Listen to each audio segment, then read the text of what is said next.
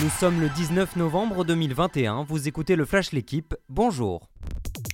On veut tous faire du beau jeu, gagner 5-0. Voilà les mots de Mauricio Pochettino à la une de l'équipe aujourd'hui. Dans un entretien exclusif, l'entraîneur parisien répond aux critiques sur l'absence de style du PSG. L'Argentin parle du défi de gérer un effectif avec une telle qualité et revient sur la nécessité de s'adapter aux attentes du club, à savoir tout gagner très vite. Mais il assure qu'il sait ce qu'il veut et s'en remet au compromis pour gérer son groupe.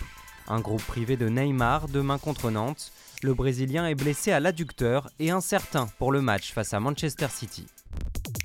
Mission accomplie pour les joueuses du PSG. Les Parisiennes se sont qualifiées pour les quarts de finale de la Ligue des Champions en battant le Real Madrid 2-0 hier soir grâce à Marie-Antoinette Katoto et Sakina Karchaoui.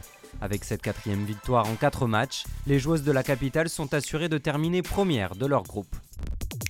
Le jeu des All Blacks le fascine, il devra trouver la clé pour les battre demain. Et pour ce tournant dans la préparation au mondial, le sélectionneur du 15 de France Fabien Galtier mise sur la densité physique. Luini Antonio pilier droit, une troisième ligne Cross, Aldrit Gelon, Jonathan Dantier au centre et une charnière Antoine Dupont-Romain Tamac 7 changements au total pour les Bleus, à la recherche d'une première victoire depuis 12 ans face à la Nouvelle-Zélande.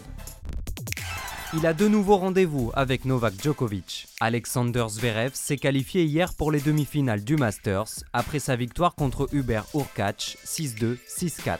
L'Allemand retrouvera le numéro 1 mondial dans le dernier carré pour la troisième fois de la saison, après l'US Open et les Jeux Olympiques, où Zverev avait privé le Serbe de son rêve de grand chelem doré. Chez les femmes, Garbinier Muguruza est devenue la première Espagnole à remporter le Masters en battant Annette Kontaveit.